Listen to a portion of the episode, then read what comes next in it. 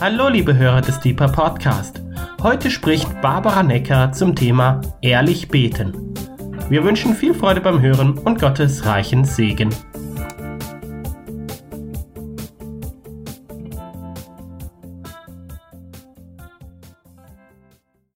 Hallo, schön, dass ihr zuhört. Das ist Deeper vom Gebetshaus Freiburg und es gibt eine zweiteilige Lehre zum Thema ehrlich beten.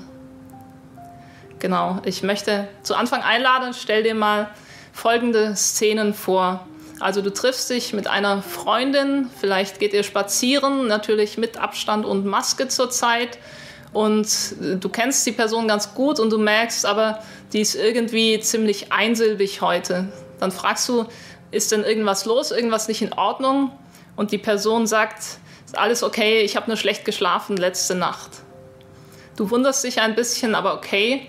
Und später erzählt dir eine andere Person, dass deine Freundin eigentlich total sauer auf dich ist, weil du nämlich eine SMS von ihr nicht beantwortet hast. Zweite Szene. Du hast ein tolles Gebetsteam und ein Mitglied von deinem Team hat Geburtstag. Um der Person eine Freude zu machen, backst du ihr einen Käsekuchen und bringst ihn mit. Und die Person bedankt sich für den Kuchen ganz höflich, packt den Kuchen ein in die Tasche, nimmt ihn mit nach Hause, aber irgendwie liegt so was Komisches in der Luft. Du wunderst dich auch ein bisschen, aber okay. Und später erzählt dir eine andere Person aus seinem Team, du, die Person kann diesen Kuchen gar nicht essen, die hat nämlich eine Laktoseallergie. Oh, schade. Das sind so Situationen, ist die Frage, hat da jetzt jemand gelogen? Naja, würde ich, würde ich nicht unbedingt sagen, nicht gelogen, aber es war irgendwie unaufrichtig, die Kommunikation. Man hätte das eigentlich besser lösen können, sodass in Zukunft äh, vielleicht Missverständnisse vermieden äh, werden äh, hätten können. Ähm, Unaufrichtigkeit in der zwischenmenschlichen Kommunikation ist manchmal bequemer als Ehrlichkeit. Man kann damit Konflikten aus dem Weg gehen. Aber so auf längere Sicht ist Ehrlichkeit gut für das gegenseitige Vertrauen und hilfreich, um den anderen zu verstehen und sinnvoll, um Missverständnisse zu vermeiden. Wie viel wichtiger und bedeutsamer ist Ehrlichkeit, Aufrichtigkeit in der Kommunikation mit Gott.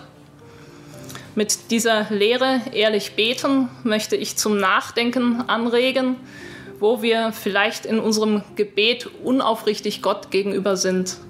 Ich möchte ermutigen zum ehrlichen Gespräch mit Gott in deinem persönlichen Gebetsleben und natürlich auch in Gebetsstunden. Ich möchte nicht damit erreichen, dass wir uns dann alle schlecht fühlen und so nach jeder Gebetszeit überlegen, habe ich es denn jetzt richtig gemacht oder habe ich irgendwas falsch gemacht und dann alle in Verdammnis äh, versinken, sondern ich möchte äh, erreichen, dass unsere Kommunikation mit Gott noch authentischer, noch tiefer, noch äh, gewinnbringender, noch fruchtbringender wird. Der Vers, den ich äh, über diese Lehre stellen möchte, steht in Sprüche 16, Vers 13. Sprüche 16, Vers 13. Das Wohlgefallen des Königs finden gerechte Lippen, und wer aufrichtig redet, den liebt er. Das Wohlgefallen des Königs finden gerechte Lippen, und wer aufrichtig redet, den liebt er.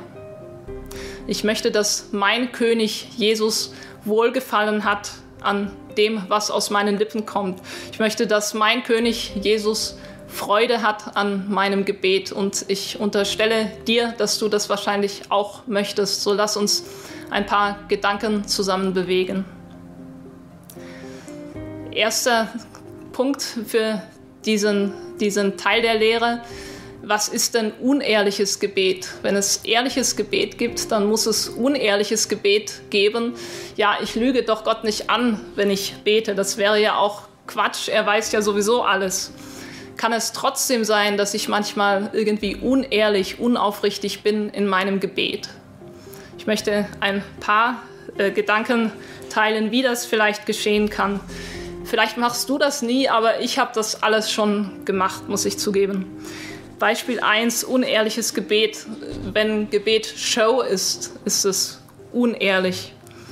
In Matthäus 6,5 sagt Jesus, und wenn ihr betet, sollt ihr nicht sein wie die Heuchler, denn sie lieben es, in den Synagogen und an den Ecken der Straßen stehen zu beten, damit sie von den Menschen gesehen werden. Wahrlich, ich sage euch, sie haben ihren Lohn dahin. Oder Matthäus 23,5, alle ihre Werke aber tun sie, um sich vor den Menschen sehen zu lassen, denn sie machen ihre Gebetsriemen breit und die Quasten groß. Okay, Gebetsriemen und Quasten hast du wahrscheinlich nicht. Lass uns mal nachdenken, wie, wie kann das in unserem Alltag aussehen? Vielleicht bin ich im Gebetsraum und dann merke ich, oh, da kommt Bruder X in den Raum, der ist so geistlich und äh, so eine Art Superchrist in meinen Augen. Und auf einmal bemühe ich mich, richtig schön heilig zu klingen und so einen gesalbten Tonfall zu haben beim Beten. Vielleicht benutze ich auf einmal irgendwelche Floskeln, die ich von anderen gehört habe, die aber nicht wirklich Bedeutung für mich haben. Es gibt Menschen, die fangen an zu beten und sonst reden sie ganz normal beim Beten auf einmal Lutherdeutsch, so ungefähr von 1500, ich weiß nicht was.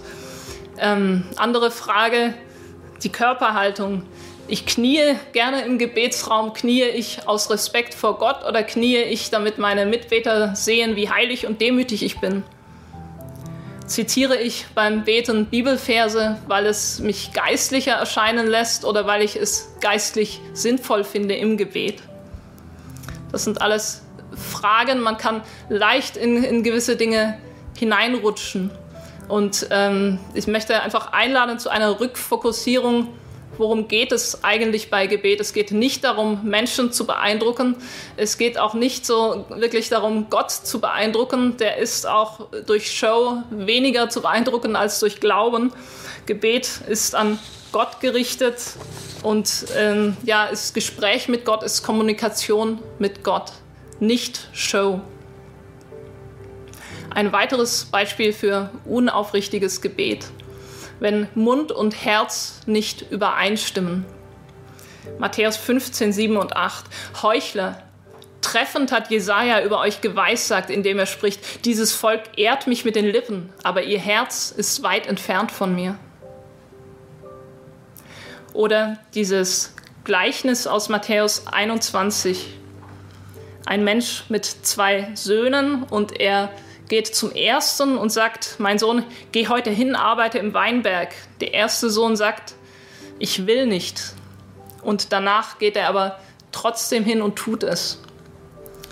Der zweite wird auch aufgefordert, vom Vater zu arbeiten und seine Antwort, ich gehe her. Und er ging nicht. Dieser Sohn sagt, ja Herr, gerne, natürlich mache ich, ich gehe aber er geht nicht. Warum geht er nicht? Naja, wahrscheinlich wollte er einfach nicht gehen und er wusste, ja ist die richtige Antwort, aber das, was in seinem Herzen war, das Nein, das hat sich durchgesetzt in seinen Taten. Mögliches Beispiel aus unserem Alltag. Wir singen gerne Lieder, wo es heißt, ich gebe dir alles, mein ganzes Leben gehört dir und so weiter. Aber was ist, wenn ich eine Situation habe, wo ich merke, Gott möchte, dass ich etwas tue, aber ich will es eigentlich gar nicht. Vielleicht passiert dir das nicht, mir passiert das, dass ich es schwierig finde, das zu tun, was Gott mir aufträgt, was Gott von mir erwartet. Was ist äh, dann? Spreche ich mit Gott darüber oder sage ich Ja, Herr und handle Nein, Herr? Gebet ist nicht äh, dazu da, einfach das Richtige zu sagen, sondern als Kommunikation. Und ich darf Gott sagen, wenn ja, wenn ich Probleme mit, mit dem habe, was er will. Ich darf ihm die Zerrissenheit meines Herzens hinhalten. Das ist eine Chance auf Veränderung, wenn ich ehrlich bin zu ihm in solchen Dingen. Eine weitere Möglichkeit, unaufrichtig zu sein im Gebet. Man kann unaufrichtig sein, allein dadurch, dass man Dinge verschweigt. Psalm 32, 3 bis 5. Als ich schwieg, zerfielen meine Gebeine durch mein Gestöhn den ganzen Tag. Denn Tag und Nacht lastete auf mir deine Hand, verwandelt wurde mein Saft in Sommergluten. So tat ich dir kund meine Sünde und deckte meine Schuld nicht zu. Ich sagte, ich will dem Herrn meine Übertretungen bekennen, und du, du hast vergeben die Schuld meiner Sünde. Hier ist ein Mensch, der schweigt über seine Sünde, über seine Fehler, über das, was er verbockt hat. Es ist natürlich unangenehm, darüber zu reden. Es ist peinlich, es ist beschämend. Und es ist irgendwie unaufrichtig, wenn etwas zwischen mir und Gott steht, eine Sünde, eine, eine, etwas, äh, ein, ein Fehler von mir und ich nicht mit ihm darüber spreche. Gott vergibt gerne, wenn ich es tue. Sündenbekenntnis kann sehr befreiend sein, Dinge in Gottes Licht zu bringen, bringt gute Prozesse in Gang. So, es ist aufrichtiger, mit Gott auch über diese Dinge zu sprechen, die mir unangenehm sind, als es zu verschweigen. Und ein letzter Gedanke, wie man unaufrichtig sein kann im Gebet. Vielleicht findest du auch noch mehr Möglichkeiten. Das sind einfach ein paar. Ich habe das genannt ablenkende Themenwahl. Ist ein bisschen ähnlich wie das Verschweigen, aber noch mal ein bisschen anders. Ich denke, zum Beispiel an die Frau, mit der Jesus sich am Brunnen unterhält und sie kommen so ins Gespräch und irgendwann fragt Jesus nach ihrem Mann. Sie sagt, habe ich nicht. Er sagt, äh, fünf hast du gehabt und der, den du jetzt hast, ist nicht dein Mann. Was macht die Frau als nächstes? Ganz interessant. Die Frau spricht zu ihm, Herr, ich sehe, dass du ein Prophet bist. Unsere Väter haben auf diesem Berg angebetet und ihr sagt, dass in Jerusalem der Ort sei, wo man anbeten müsse. Moment mal, es ging doch gerade um ihre Männergeschichten. Ähm, diese Frau wird von Jesus auf eine unangenehme Wahrheit angesprochen, fühlt sich wahrscheinlich irgendwie ertappt und ihre Reaktion ist, lass uns über was Geistliches reden. Ähm, es, ja, wenn, wenn wir beten, worüber beten wir? Was sind die Themen unserer Gebete, gerade in der persönlichen Gebetszeit? Ich kann zum Beispiel viel für irgendwie Nöte auf der Welt beten. Ich habe hier im Gebetshaus eine, eine Gebetsstunde, wo wir für afrikanische Länder beten und das ist mir wirklich auch auf dem Herzen. Aber wenn ich darüber vergesse oder vernachlässige, für meine eigenen Dinge zu beten, für meine Freunde, für die Menschen, die mir nahestehen, für meine Probleme, für meine Arbeit, ähm, ist das nicht irgendwie unaufrichtig, ist das nicht ausweichend denke auch an, an diese Geschichte von dem Pharisäer und dem Zöllner, die beide beten. Und wie betet der Pharisäer? Er sagt, Gott, ich danke dir, dass ich nicht bin wie die übrigen der Menschen, Räuber, Ungerechte, Ehebrecher oder auch wie dieser Zöllner. Ich faste zweimal in der Woche, ich verzehnte alles, was ich erwerbe. Ich vermute, das, was er da gesagt hat, war wahrscheinlich gar nicht falsch, ähm, bestimmt hat er gefastet und verzehntet und so weiter und er war kein Ehebrecher und so, das nehme ich ihm ab. Aber vielleicht gäbe es wichtigere Dinge, über die er mit Gott hätte reden sollen, die in seinem Herzen, in seinem Leben sind. So möchte ich als Rückfokussierung dazu einladen, mal nachzudenken, worüber bete ich denn eigentlich? Was sind die Themen in meinem Gebet? Man könnte mal still werden vor Gott, fragen, worüber er denn reden will. Gott ist sehr gut in Gesprächsführung. Man könnte hören, den Heiligen Geist um Hilfe im Gebet bitten. So, das waren ein paar Ideen.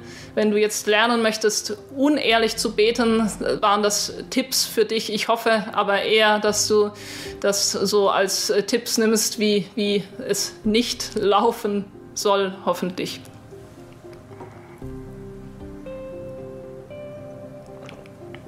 Der zweite große Punkt für heute. Ich bin versucht zu sagen heute Abend, aber es ist noch nicht wirklich Abend. Voraussetzungen für Ehrlichkeit im Gebet. Mit wem kann ich denn gut ehrlich reden? Was sind die Voraussetzungen, dass ich, es mir leicht fällt, ehrlich mit einer Person zu sein? Ich behaupte einfach mal, es ist am einfachsten, ehrlich zu jemand zu sein, wenn ich Vertrauen zu der Person habe und wenn ich Respekt vor der Person habe. Vertrauen und Respekt. Und dazu ist es hilfreich, wenn ich einmal ein realistisches Gottesbild habe. Wenn ich weiß, wie Gott ist, wer Gott ist Gott ist heilig und zu fürchten. Gott ist auch barmherzig, geduldig und gnädig. Gott ist untäuschbar, Gott weiß alles, man kann ihm nichts vormachen. Gott ist der vertrauenswürdigste, den es gibt. Gott will mein Bestes, unser Bestes. Gott ist gut, Gott ist geduldig, Gott ist nicht irgendwie darauf aus, uns in die Pfanne zu hauen. Wenn ich weiß, ich kann Gott vertrauen und wenn ich auch Gottes Furcht habe und ihn respektiere, dann fällt es mir leicht, ihm, ihm gegenüber ehrlich zu sein. Und andererseits, neben dem realistischen Gottesbild, meine ich, dass auch ein realistisches Selbstbild hilfreich ist für ehrliches Gebet wenn ich mich schon selbst belüge, dann werde ich es schwer haben, mit anderen wahrhaftig zu sein, dann werde ich es schwer haben, mit Gott wahrhaftig zu sein. Wenn ich nicht zu hoch und nicht zu niedrig von mir selbst denke, dann kann ich gut ehrlich sein. Wenn ich denke, ich habe immer recht und alles, was ich tue, ist gut, dann werde ich wahrscheinlich meine eigenen Maßstäbe über die Maßstäbe Gottes stellen. Wenn ich andererseits denke, ich mache alles falsch, bei mir sind Hopfen und Malz verloren, dann werde ich vielleicht aus lauter Frustration über mich selbst gar keine Lust mehr haben, irgendwie zu probieren, aufrichtig zu sein. Wenn ich realistisch sehe, okay, ich mache Fehler, ich habe Schwächen, aber ich bin tatsächlich lernfähig, ich mache auch Fortschritte, ich habe schon einiges äh, dazu gelernt, seit ich Jesus kenne.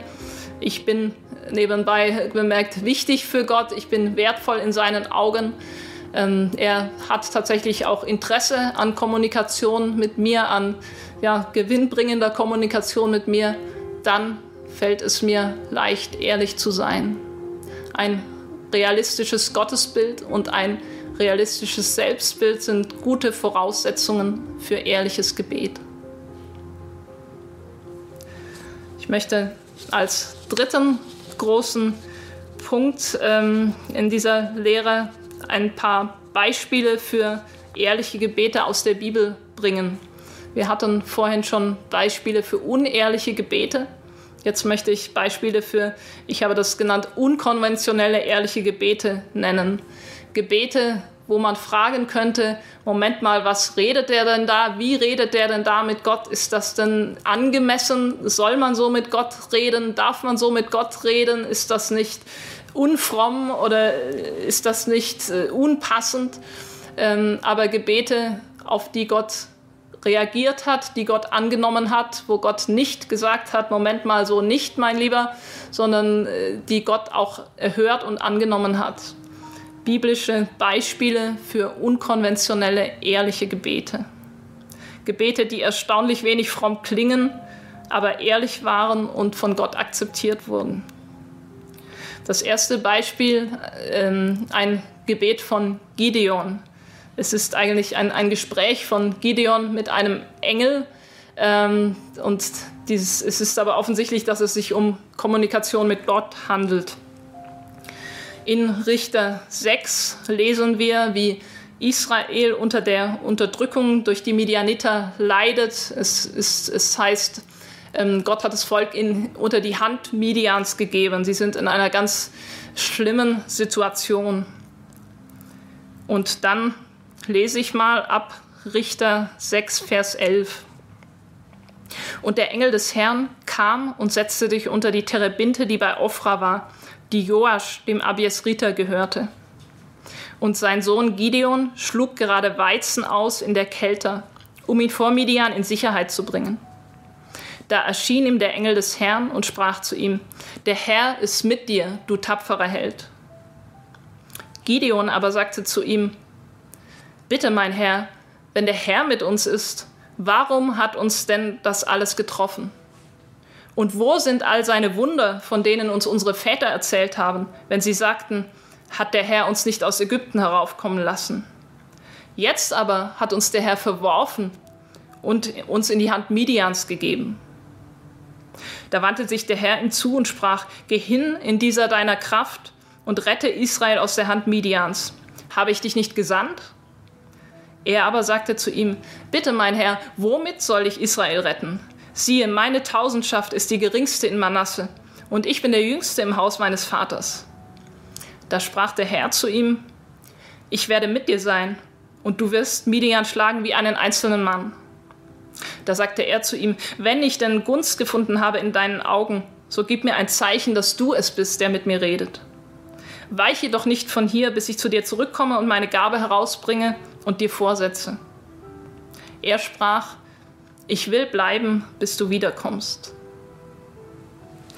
Also ich bin sehr froh und dankbar, dass ich nicht Gott bin und nicht dieser Engel bin. Aber wenn ich mir so vorstelle, Gideon wäre so zu mir gekommen, so bitte mein Herr, bitte mein Herr und was denn und wie denn und was ist los und warum äh, ist das alles so, ähm, dann hätte ich vielleicht gesagt, also Gideon, heul nicht rum, hast du eigentlich keinen Glauben guck mal, hier ist ein Engel, der spricht mit dir und du bist nur hier am Bitte, mein Herr, und warum und wie soll das funktionieren? Kannst du nicht einfach glauben, wenn Gott zu dir spricht, dass er das auch auf die Reihe kriegt?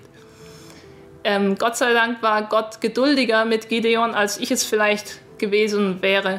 Gott ist eingegangen auf diese Bedenken, die Gideon hatte. Er hat sich Zeit genommen für das Gespräch, er hat ihn ermutigt, er hat sein Vertrauen wieder aufgebaut und er ist eingegangen auf, auf Gideons Bitte um Zeichen. Er fragt ja sogar später nochmal nach mehr Zeichen. Gott geht voll darauf ein. Ein Beispiel für ein unkonventionelles, ehrliches Gebet. Ein weiteres Beispiel von Mose. 2. Mose 5, ähm, da ist so die Vorgeschichte. Mose hat so den Auftrag von Gott bekommen und äh, weiß, er soll Israel aus Ägypten führen. Mose ist auch schon beim Pharao gewesen und hat zum Pharao gesagt, lass mein Volk ziehen. Und Reaktion des Pharaos, er hat die Arbeit des Volkes noch schwerer gemacht. Vorher haben sie so das Stroh für die Ziegel ähm, bekommen und jetzt mussten sie es sich selber suchen. Sie waren noch mehr unterdrückt, unterjocht, sie hatten noch härtere Arbeit. Und äh, Mose hat Druck bekommen, auch von den israelitischen Aufsehern, die zu ihm gekommen sind, so, du, äh, guck mal, was du angerichtet hast, es ist jetzt noch viel schlimmer als vorher. Und dann lesen wir in 2. Mose 5, 22, da wandte sich Mose an den Herrn und sagte, Herr, Warum hast du so übel an diesem Volk gehandelt? Wozu hast du mich denn gesandt? Seitdem ich nämlich zum Pharao hineingegangen bin, um in deinem Namen zu reden, hat er an diesem Volk übel gehandelt, aber gerettet hast du dein Volk keineswegs.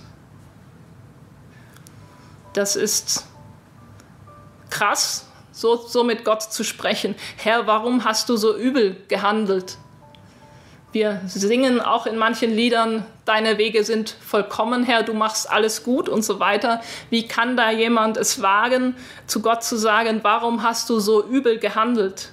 Und übrigens, gerettet hast du dein Volk keineswegs. Du hast ja gar nicht gemacht, was du angekündigt hast.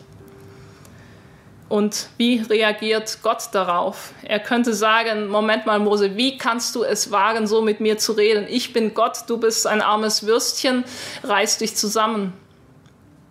Nein, das tut Gott nicht. Wir lesen im nächsten Vers, dass der Herr zu Mose sprach, nun sollst du sehen, was ich dem Pharao antun werde. Denn durch eine starke Hand gezwungen wird er sie ziehen lassen ja, durch eine starke Hand gezwungen, wird er sie aus seinem Land hinausjagen. Gott sagt nicht, okay, Chance vertan, ich suche mir jemand anders. Gott bestätigt noch einmal, dass er weiter mit Mose handeln wird, nachdem dieser so ehrlich äh, ihm an den Kopf geknallt hat, was in seinem Herzen war.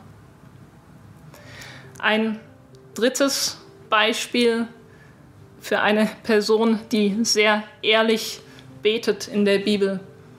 Unser Herr, unser Retter, unser König Jesus selbst.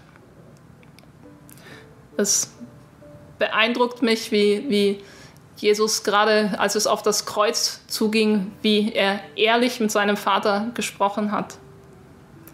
Jesus im Garten Gethsemane betet. Er ist betrübt bis an den Tod. Er ist wirklich unter Druck, er ringt mit dem, was vor ihm liegt. Und er hat gebetet, mein Vater, wenn es möglich ist, so gehe dieser Kelch an mir vorüber.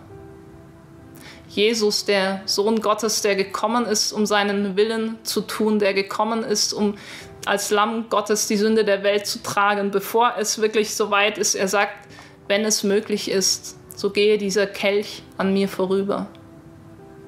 Unfassbar, was Jesus am Kreuz ertragen hat. Und es ist ihm nicht leicht gefallen. Es war schwer für ihn. Er in seinem Menschsein, er hat damit gerungen. Es wäre ihm lieber gewesen, es hätte einen anderen Weg gegeben. Er hat dann auch gesagt, nicht wie ich will, sondern wie du willst. Aber er hat eingestanden, er hat dem Vater hingehalten, dass er innere Widerstände hatte, dass es ein Kampf war für ihn. Was für ein Vorbild. Was für ein Vorbild, nicht einfach bei allem zu Gott zu sagen, hurra, mache ich gerne, wenn wir merken, es ist ein Kampf, es ist ein inneres Ringen. Und dann eines der letzten Dinge, die Jesus überhaupt gesagt hat. Jesus am Kreuz. Er hat unerträgliche physische Schmerzen. Er wird noch verspottet von den Menschen um ihn herum. Er trägt die Last meiner und deiner Sünde. Und dann heißt es in Matthäus 27, Vers 46. Um die neunte Stunde aber schrie Jesus mit lauter Stimme auf und sagte, Eli, Eli, lema sabachthani, das heißt, mein Gott, mein Gott, warum hast du mich verlassen? Ich komme aus einer Pfingstgemeinde, wo man gerne viel daran denkt, dass Gott gut ist und dass die Freude am Herrn unsere Stärke ist. Und ich kann mir vorstellen, dass es wohlmeinende Geschwister gibt, die hier zu Jesus gerne sagen würden, sag doch so etwas nicht. Proklamiere den Sieg, sag Halleluja, alles wird gut. Und übrigens, die Freude am Herrn ist seine Stärke. Aber was hat Jesus gesagt? Mein Gott, mein Gott, warum hast du mich verlassen? Er hat diesen Moment erlebt, der so, so voll Leid, so voll innerer Not, so voll Einsamkeit, so voll Dunkelheit war. Und er hat dem Ausdruck gegeben, in dem, wie er mit seinem Vater gesprochen hat, in diesem Moment. Wenn Jesus radikal ehrlich war in seiner Kommunikation mit dem Vater, dann will ich es auch sein. Gideon und Mose sind auch gute Vorbilder, aber in manchem sind sie vielleicht dann wieder nicht gute Vorbilder.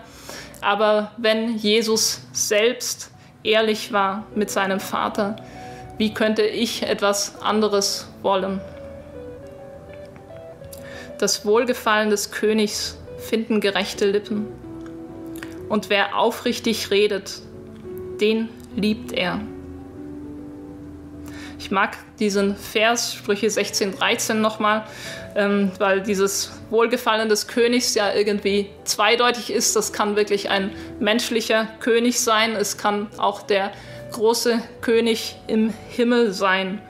Und ich nehme auch wahr, wenn ich auf ja, die Könige haben wir heutzutage nicht so viele, aber ich sage mal, ein Leiter mit Format, wenn ich an solche Menschen denke, ein Leiter mit Format mag es nicht, wenn jemand ihm schmeichelt, aber eigentlich hinterhältige Pläne hat.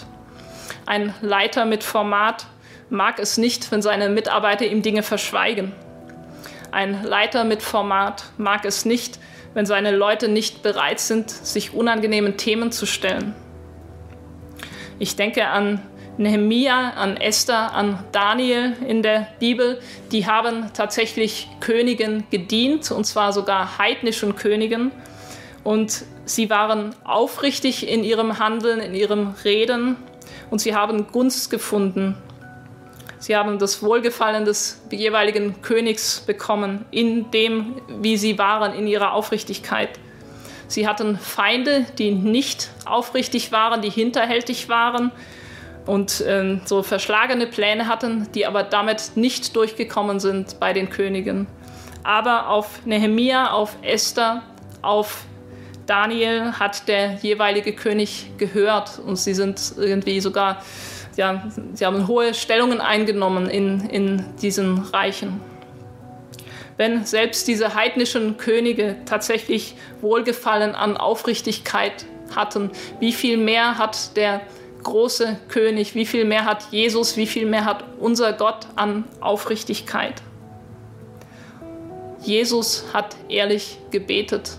Ich möchte ehrlich beten. Ich hoffe, dass du auch in diesem Moment sagen kannst, ich möchte gerne ehrlich beten. Und ich möchte gerne als Abschluss jetzt noch beten und lade dich ein, gerne mit, mit mir zusammen zu beten oder auch noch, wenn ich Amen sage, weiter zu beten und auch ein bisschen vielleicht nachzudenken über dein Gebetsleben. Ich habe bemerkt, so in der Vorbereitung, ähm, also man predigt ja immer sich selbst am meisten bei sowas, wie ich auch aufmerksam werde auf bestimmte Dinge, wie ich merke, es ist noch Luft nach oben in meinem Gebetsleben, auch was Aufrichtigkeit betrifft. Und es führt zu mehr Tiefgang mit Gott, wenn man noch aufrichtiger wird. So lass uns gemeinsam beten.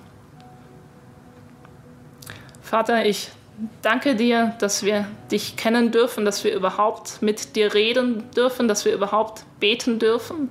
Ich danke dir auch für Menschen, die jetzt dieses Video so lange durchgehalten haben, weil sie äh, tatsächlich Interesse an Gebet haben.